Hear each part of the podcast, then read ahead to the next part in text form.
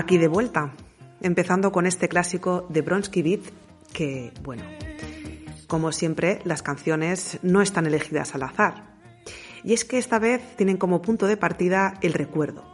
El recuerdo de cuando salgo de mi pueblo mientras miro por la ventana esas casas que parecen lanzadas en medio de la nada. Esa sensación de que no hay nada más allá de esas montañas, esos pinos, huertos, casetas eh, y bares. Sobre todo muchos bares. El cantante de Bronsky Beat, eh, Jimmy Somerville, sigue en activo. Tiene una voz bendecida por los dioses. Y después os pondré un temazo que hizo en 2017 con Scratch Massive. Porque si ya habéis escuchado el programa anteriormente, sabéis que la música vertebra mucho este Wara Fantasy. Y si sois nuevas, bueno, pues ahora ya, ya lo sabéis. Hoy va a devolver al origen, a las raíces y bueno, el videoclip de Small Town en el que el protagonista acaba huyendo de su pueblo, creo que nos puede resonar a muchas y nos podemos sentir bastante identificadas. Así que bueno, bienvenidas a la nueva temporada de War Fantasy. Una temporada llena de sorpresas, de cambios, de historias, pero como siempre, sobre todo de historias. En esta temporada voy a probar un nuevo formato, algo diferente, y es que la otra temporada me dejó en un estado de enfado permanente, muy cansada. Me costó digerir todo lo que se dijo y era mucha información, muchas historias, así que iré combinando programas en solitario y otros con algunas invitadas. Y no estaba con ganas, porque han pasado muchas cosas estos meses. Puedo decir que no soy la misma persona. Mm, en fin, han pasado muchas cosas un diagnóstico que al final no fue, pero que fue un proceso bastante doloroso. Una perrita ha llegado a mi vida que se llama Alcaldesa. Una vida sexual bastante nula y una vida amorosa que brilla por su ausencia. ausencia. Conocí a un fan del programa que, bueno, hola si me estás escuchando. Y bueno, los que me conocéis ya sabéis que también pasé por la muerte inesperada de mi madre en las fechas de mi cumpleaños. En fin, por fin puedo decir aquello de bienvenidas a Wara Fantasy, pero desde otro punto, otra perspectiva. Una nueva temporada que no pretende aleccionar como la anterior y tampoco sentar cátedra, ni mostrarse como pensamiento único, sino que viene a abrir melones. No pretendo tener la razón, pero sí pensar, entender, comprender desde el cariño y nunca desde el odio que pasa por nuestras mentes. Esta vez el programa no se hará responsable de las opiniones vertidas. Me hago cargo de lo mío, pero quiero traer a gente polémica que aunque no case conmigo, creo que hay que escuchar y creo que hay que abrir el debate.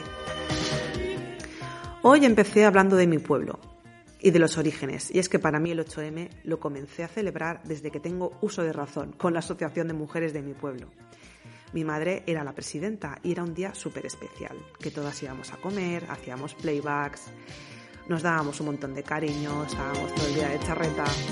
Y este año ha sido el primero, el primer 8M que he pasado sin mi madre y también el primero que he pasado pues, sin ninguna ilusión, con apatía, con confusión, por un feminismo tan quebrado en el que muchas ya no nos sentimos identificadas y no sabemos lo que está pasando muy bien. Como dijo Paul Preciado, no soy hombre, mujer, heterosexual, homosexual. Soy un disidente del sistema sexo-género. Lo que soy, ¿qué más da? Lo importante es cómo puedo ser libre. Palabras del filósofo trans Paul Preciado, que, con las que me siento muy identificada. Al final, para mí, el enemigo es la, la heteronorma. Y es que, ¿qué nos hace libres? ¿Acaso opinar libremente es indispensable para serlo? ¿Se puede estar orgullosa de ser una intransigente? ¿Es válido emitir juicios sin ningún tipo de información ni contraste, sino desde el odio y la más absoluta bilis? Estamos en un momento en el que hay una necesidad de pertenencia al grupo tan grande que llegarías a convertirte en lo que siempre odiaste. ¿Tendría que haber un carnet para ser opinador profesional? Y lo más importante, realmente, emitir opiniones sin ningún tipo de información ni empatía y desde tu parcela de privilegio, ¿tiene algún sello de confianza?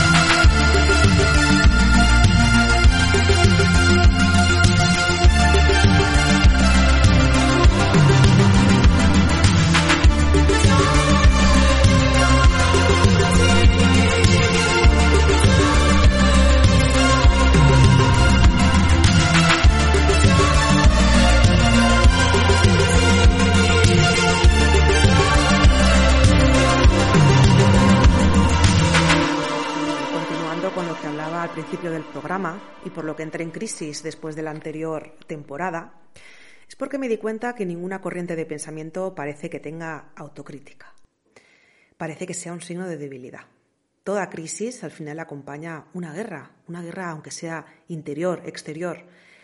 Y efectivamente he visto muchos detalles del feminismo que no me cuadran. Muchos colectivos con ideas que no me parecen coherentes y que al final solamente se preocupan de yo estoy en lo correcto y tú no. No tienen intención de diálogo, de entendimiento y parece que están generando como una guerra al final, un conflicto entre, dentro del movimiento. Al final lo han conseguido. Volvemos a estar disgregadas, separadas. El feminismo ha fracasado. Es un golpe perfecto desde dentro. No nos escuchamos, no nos interesa. Nos relacionamos con la gente que ya piensa como nosotras. He escuchado barbaridades durante este tiempo que me han chirriado los oídos, recordando tiempos franquistas, neonazis, por todas las partes. Me he decepcionado muchísimo porque la gente se nutre de información compartida en Instagram, sesgada, de slides con información mm, que son pinceladas y con datos y números fríos como el pie de Cristo, cuando las historias y las personas son los que templan los números. Los números son números, las historias son las personas. Una intransigencia a lo Putin que crea guerras, conflictos bélicos, que parecían que nunca iban a volver. ¿A alguien le parece que Putin sea una persona conversadora? Pues igual me parece esa gente que no tiene ninguna intención de intercambiar opiniones y se asienta en su opinión como si fuera la única verdad. La historia se repite y la guerra vuelve.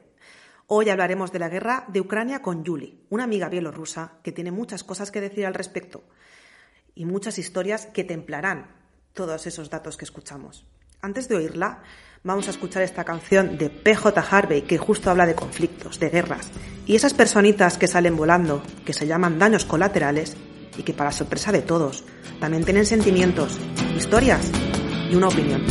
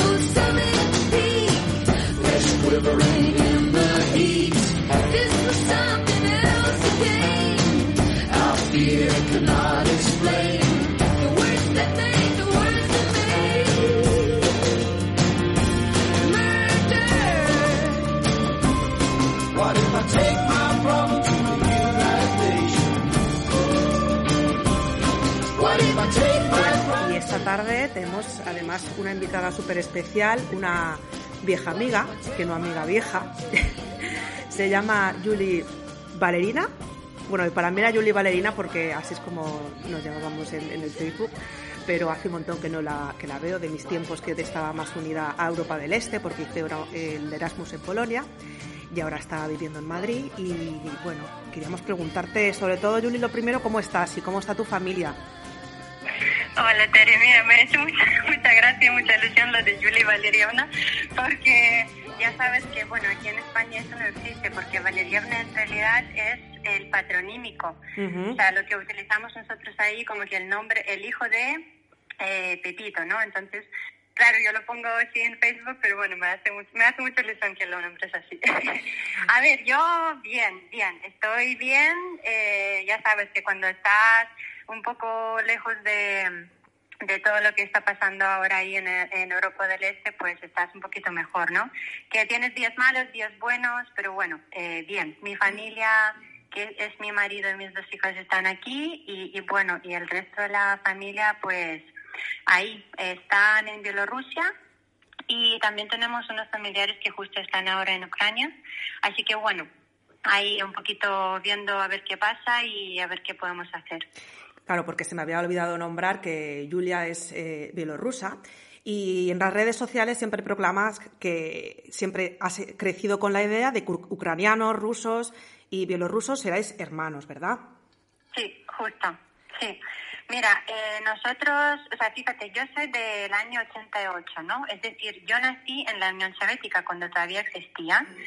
El país donde yo nací, que es ahora mismo República de Belarus, se proclamó independiente en 1991, cuando justo pues se acabó la Unión Soviética. Entonces, claro, yo tengo un poquito de ese aspecto, aunque no recuerdo mucho de, mi infancia, pero sí que es verdad que al final, cuando se acabó aquello, pues como que la gente, los años 90 en, en, en Rusia, Bielorrusia, Ucrania, eran muy complicados como que era de, repente ese golpe, ¿no? De, de, tener esa vida, luego de repente tienes otra, entonces fue un cambio y fue bastante, o sea, fue bastante duro, pero sí que es verdad que tanto por el idioma, por cultura, por muchas cosas, eh, al final eh, el hecho de hablar el mismo idioma que es ruso, sí. Eh, o sea, como que nos ha unido mucho, pero un montón, porque al final como que yo recuerdo momentos que mm, yo iba a la guardería y que no y empezábamos, por ejemplo, a hablar,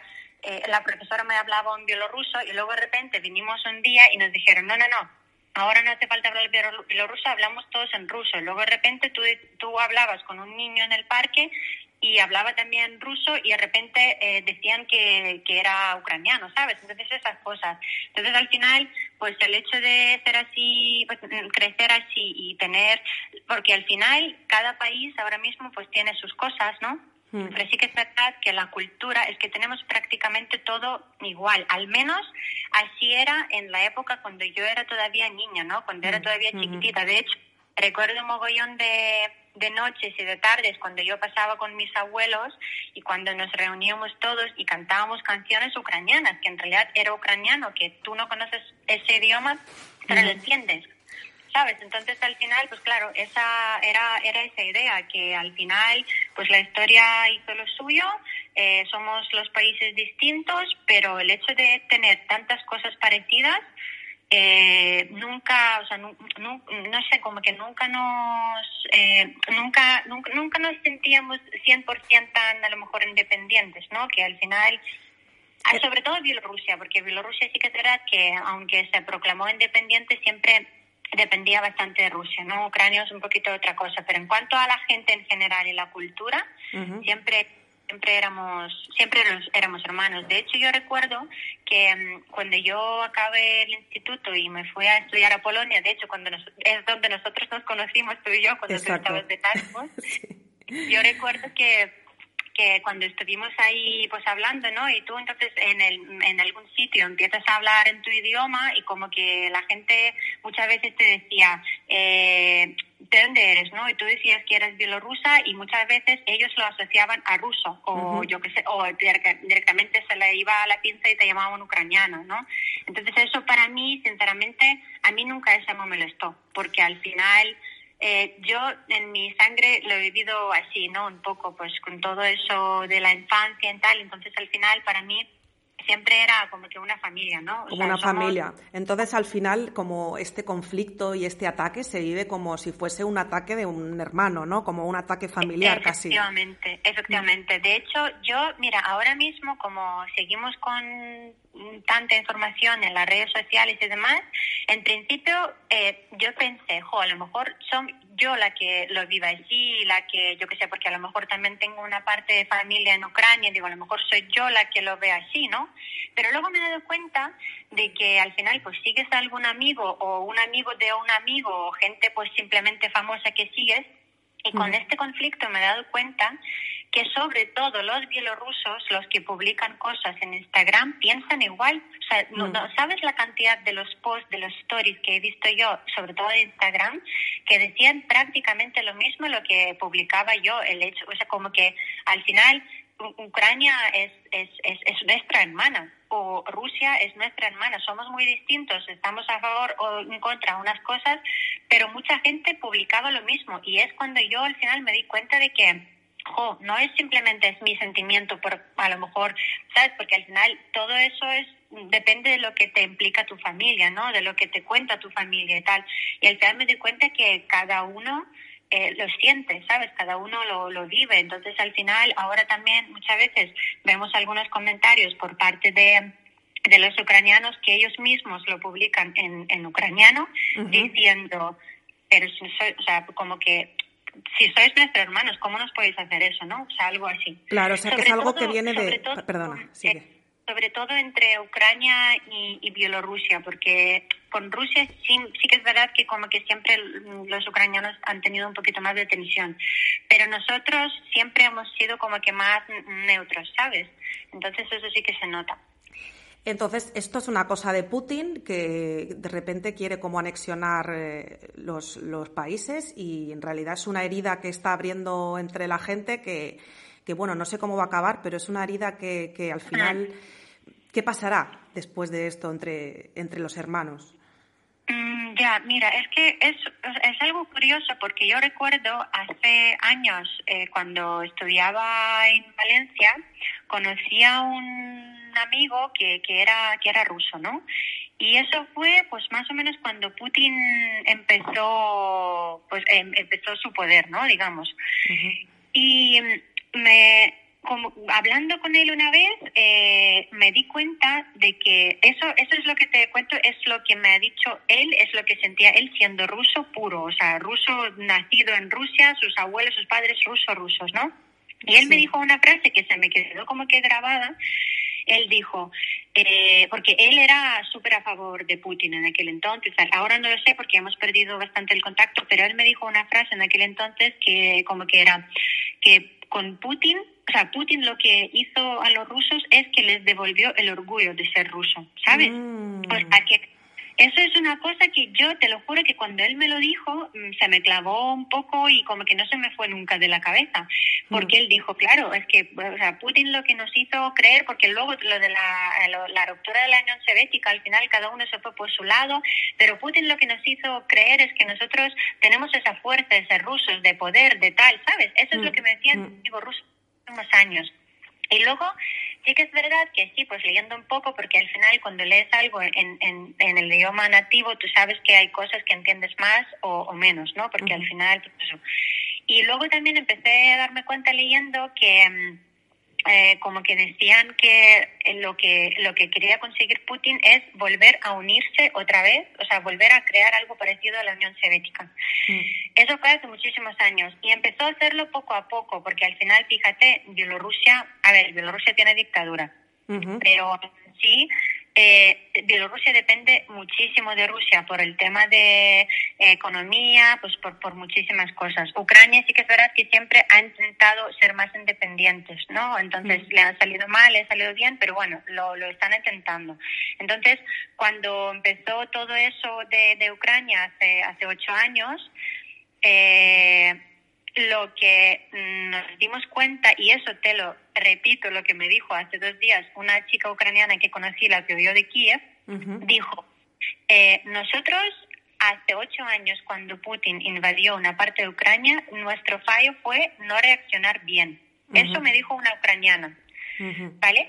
Y luego, claro, tú luego te pones a analizarlo y dices, es que a lo mejor es verdad, porque al final, hace ocho años, mm, mm, la gente, o sea, los ucranianos no reaccionaron como lo están haciendo ahora, ¿no? O sea, porque ahora han reaccionado, están, se están defendiendo a tope.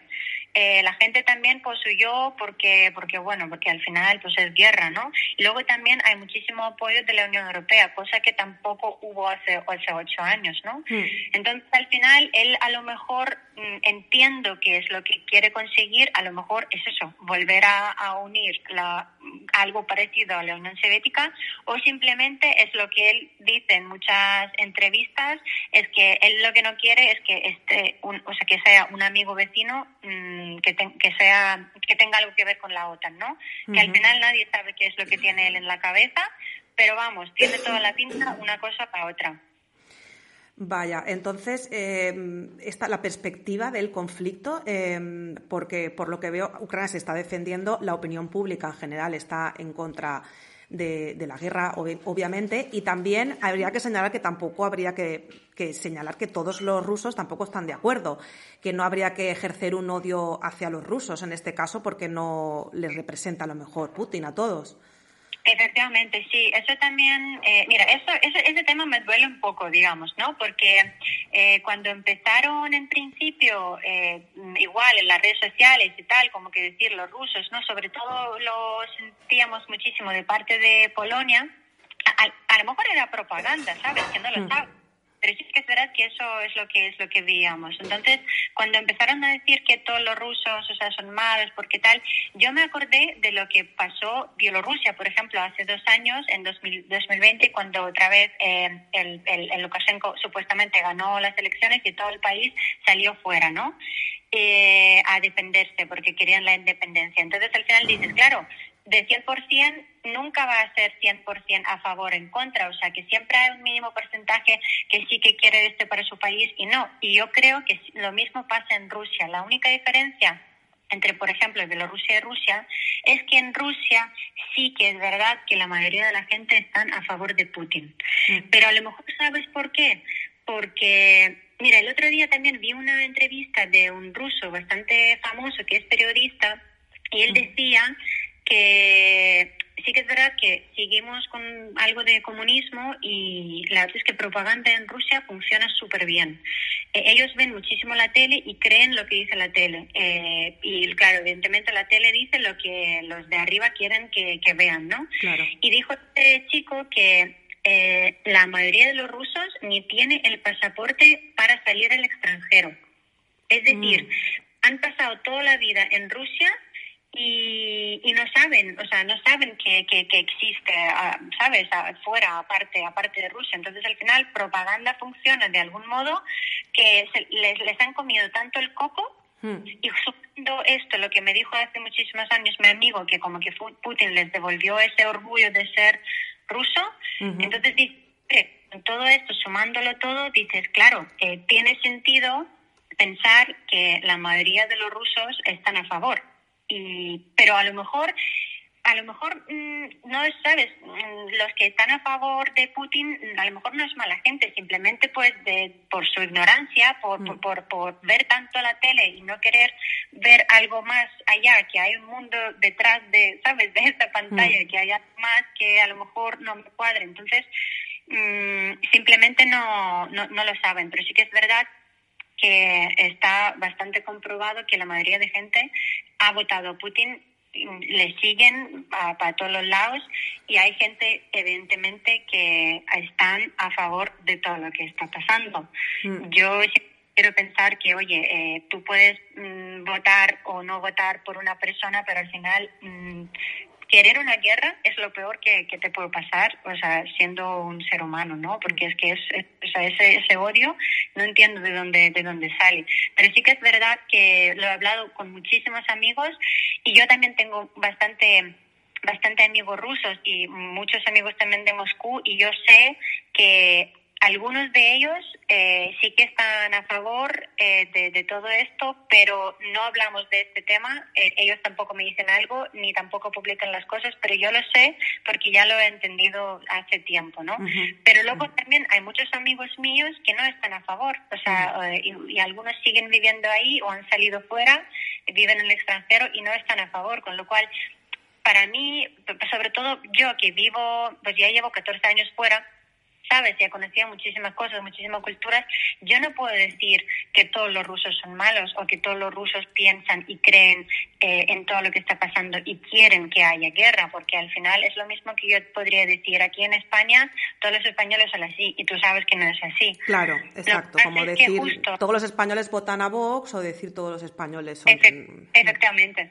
Lo que pasa es que la putada es que él lo que han conseguido con todo esto es que la gente en general empieza a, ver los rusos así. Hmm. Y eso es la putada, porque al final sí que hay sanciones, hay de todo, que supuestamente, eh, pues al final la Unión Europea tampoco puede hacer mucho más, porque lo que también intenta hacer es evitar la Tercera Guerra Mundial, ¿no? Hmm, Entonces, eh, cada uno pues hace lo que, lo que puede. Pero sí que es verdad que al final muchas sanciones no le afectan a Putin, sino le afectan a otras personas normales, ¿no? Claro. Entonces, al final, claro, decirle, pues decir que todos los rusos son así y apoyan eh, a Putin, mm, no podemos. Pero sí que es verdad que hay bastante gente que sí que le apoya.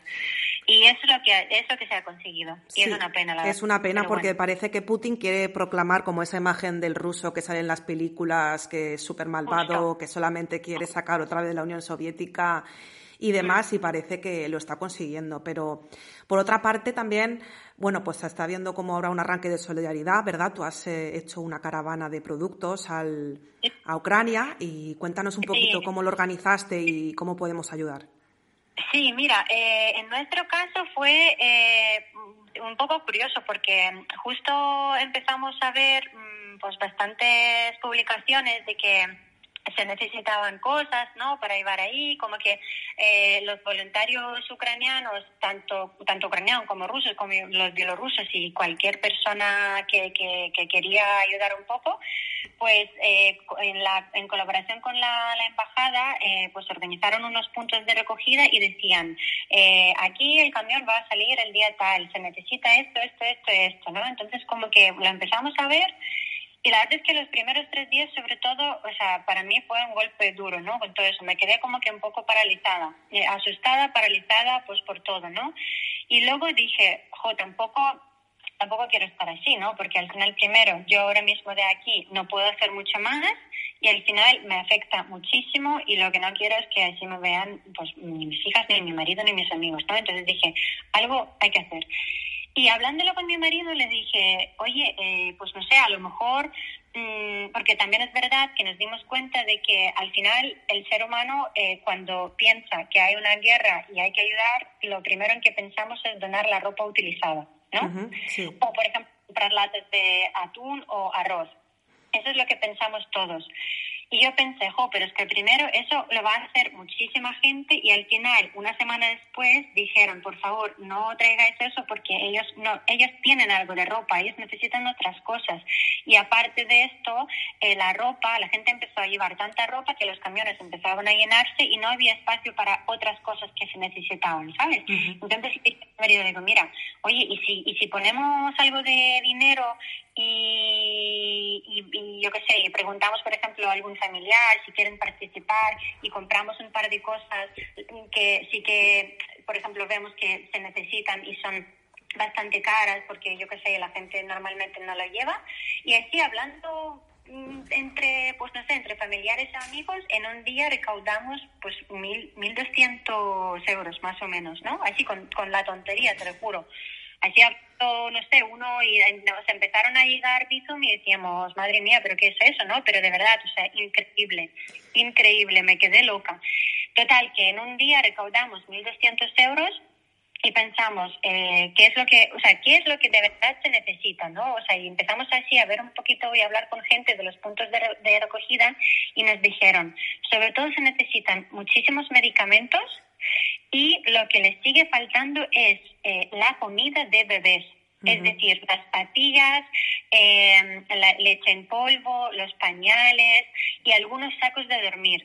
Y al final tú te das cuenta de que dices, jo, es que si tú llevas una caja de paracetamol porque la tienes en casa o simplemente te apetece ayudar, claro, está perfecto, pero digo, nosotros con tanto dinero que recaudamos, a lo mejor podríamos hacer una compra enorme.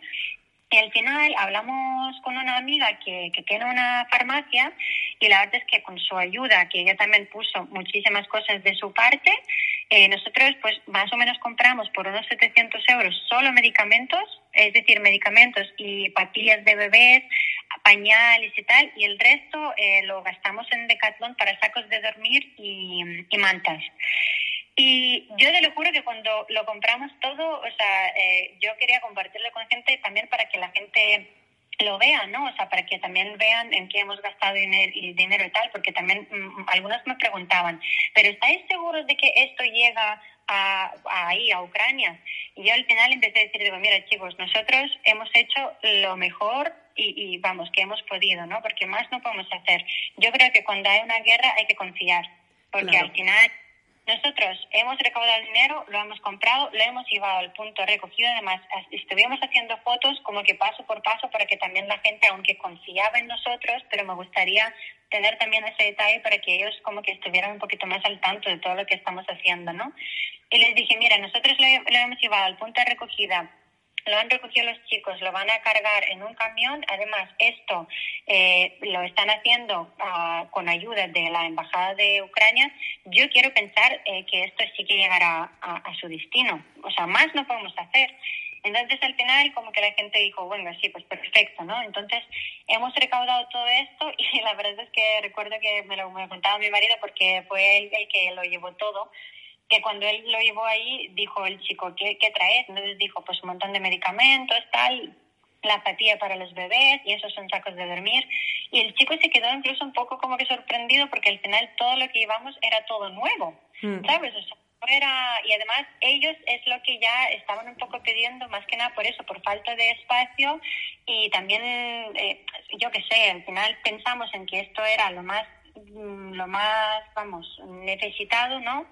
Y, y pues fíjate, pues en un día la verdad es que la gente y mm, todos todos eran españoles, o sea, todos eran de aquí, de, de, de Madrid, así en nuestro entorno. Estupendo, pues animamos a, a, los demás, a los oyentes y a los demás que si vuelve a hacer una, una campaña, eh, mm. cuenta con nosotros para que con mi, con mi podcast para poder ayudar a, recorrer, a recoger este dinero, porque al final es eso, cosas tan simples como un paracetamol o un saco de dormir para poder dormir, pues... Eh, Efectivamente. Mm, sí, y... ¿Las fronteras, sabes cómo están habiendo dificultades ahora o está más...? Mira, esto, esto sí que es verdad que no lo sé, porque como sabemos que ahora, eh, ahora mismo muchísima gente, claro, ellos salen a través de, o sea, salen desde Ucrania los, los, los, los, ucranianos salen de Ucrania y normalmente, claro, pasan por Polonia y muchísima gente se queda en Polonia y el resto van, van allá, ¿no? Eh, está, vamos, la frontera está mm, llena, llena, llena de gente y la verdad es que yo entiendo que para, porque al final son cosas humanitarias, porque al final tú no puedes con tanta facilidad eh, que, que, un, o sea, hacer que un camión eh, cruce la frontera con un mogollón de medicamentos, ¿sabes? Entonces al final yo entiendo que ellos han abierto unas vías para eso porque al final van a estos sitios, ¿no? Estos sitios especiales donde, donde tienen que ir.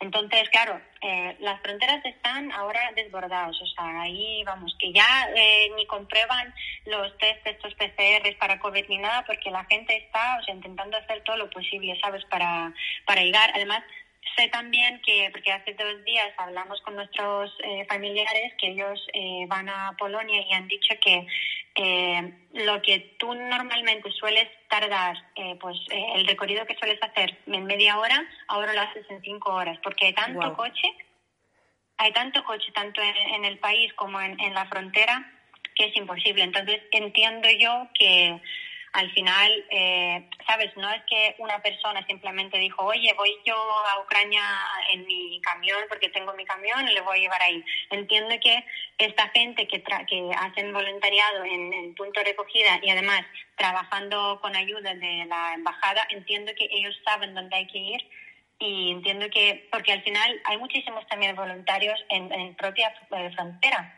¿sabes? Que entiende que también les dirán, esto tiene que ir ahí o esto tiene que ir allá, porque también hay varios puntos. Sé que algunos camiones van a esta ciudad, otra va, eh, otro va a esta ciudad, ¿sabes? Para que no... Y también es verdad que hay muchos camiones que llegan al mismo punto y luego desde ahí los van distribuyendo. Entonces entiendo que para mí esto ahora mismo lo pienso, digo, debe de ser súper complicado, pero al final no es que lo hacemos desde aquí, llega a ese punto y ahí también hay gente que se dedica a ello y sabrá, ¿sabes? Sabrá decir dónde hay que ir. Claro, lo, importante es que, ayudar y poder hacerlo y, que se acabe esto pronto, por favor. Y no sé, siempre, siempre pido a la gente que entrevisto una canción eh, y así que me gustaría preguntarte así un poco desprevenida si podríamos acabar la entrevista con recomendándonos alguna canción que te rememore esta unidad que, había o alguna canción que te, que te venga con este tema para poder ponerla. Ay, para poder ponerla, mira, de, hecho ayer estaba, es que yo ayer estaba así muy, muy, mm, no triste, pero como nostálgica. Que muy, sí, nostálgica, eso.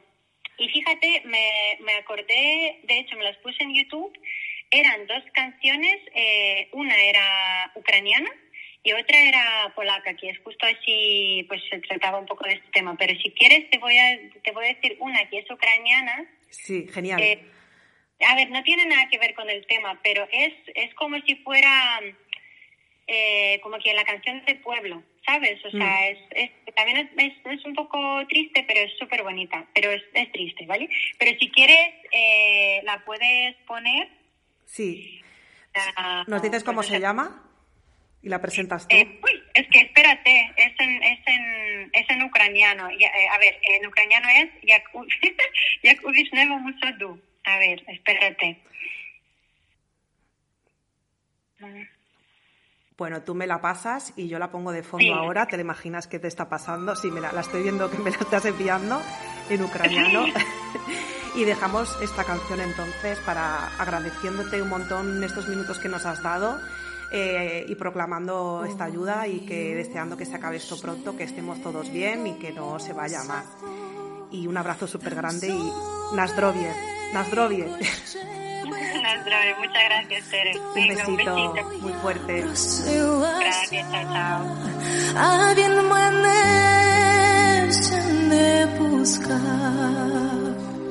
Ой, милий